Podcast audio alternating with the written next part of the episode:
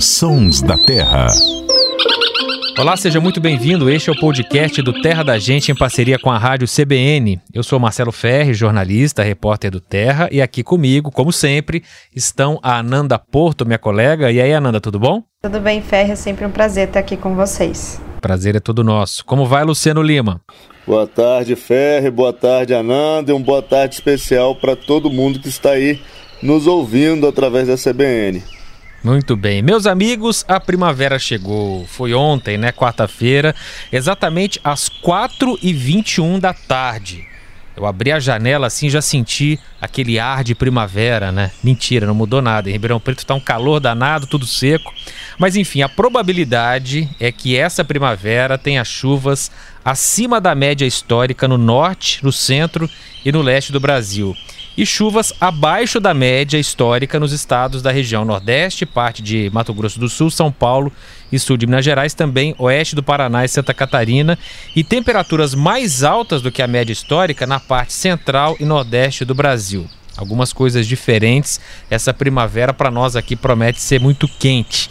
E aí na região de Campinas, Ananda, como é que tá a primavera? Já sentiu aquele ar mais fresco? Tá tudo florido, verdinho? É, o clima ele tá mudando muito esse ano, né? A gente essa semana já tá mais quente mesmo, mas eu acho que a primavera já começou a ser anunciada não agora nessa semana, mas até na semana passada por conta das aves, né? A gente vê a movimentação das aves aí para a construção do ninho e até própria cantoria, né?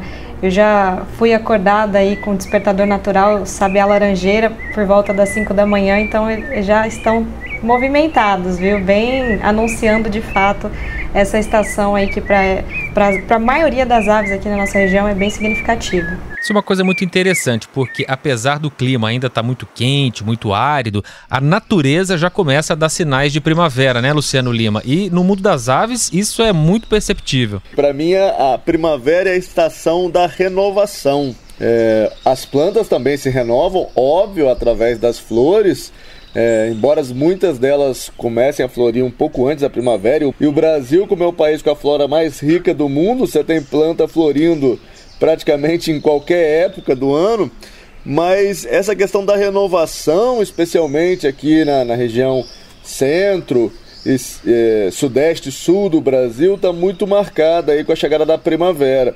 E as aves também entram aí nessa, nessa palavra renovação, porque essa é a principal época que as aves fazem ninho é, nessas regiões que eu falei é, digamos assim, é o período reprodutivo das aves. O período reprodutivo das aves não é marcado apenas pelo ninho, né? A Ananda já falou aí, também tem a questão das vocalizações, lembrando que muitas espécies utilizam a vocalização aí para impressionar a fêmea.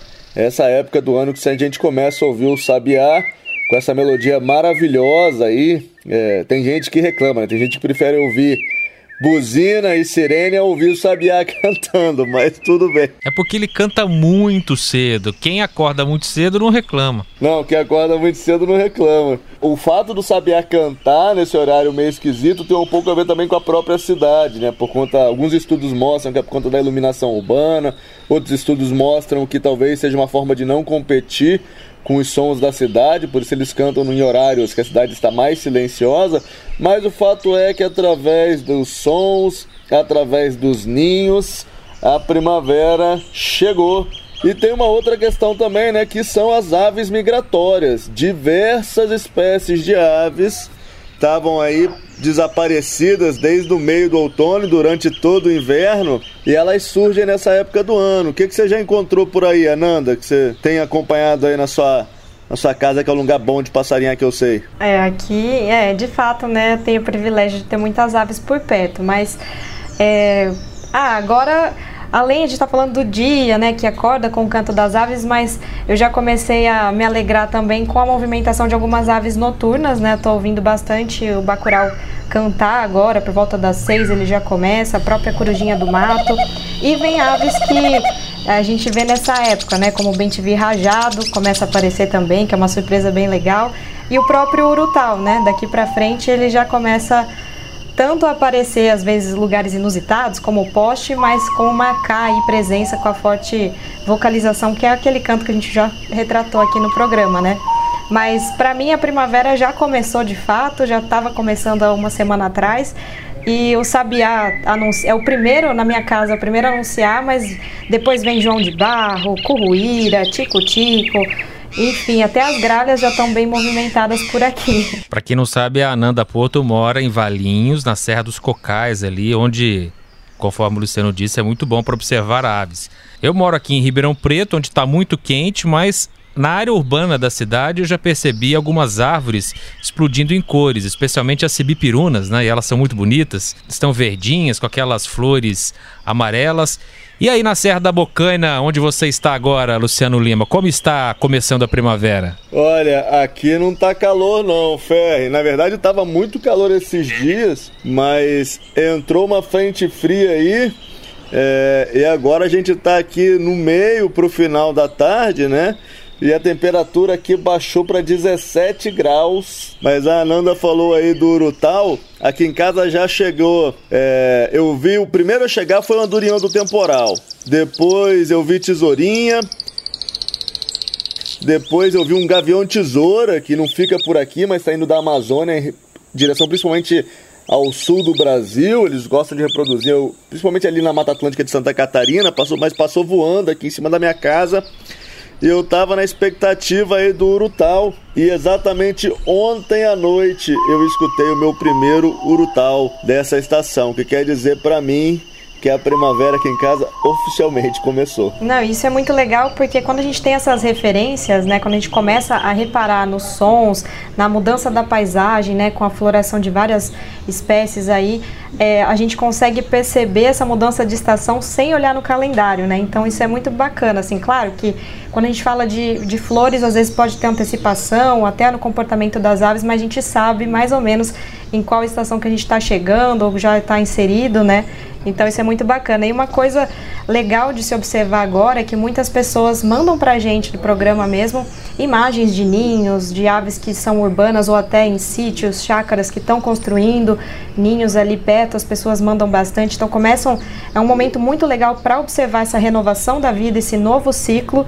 Inclusive também é, não só de cuidado com filhotes, mas até de alimentação, né? Porque a gente tá num período mais quente, os insetos estão tem muito inseto e e para os filhotes isso é maravilhoso porque vira fonte de proteína, né? Então é um momento bacana de observar o comportamento de muitas espécies que às vezes em outra estação já acaba sendo mais difícil de se ver assim de uma forma mais tranquila, sem assustar, sem interferir no comportamento delas, né?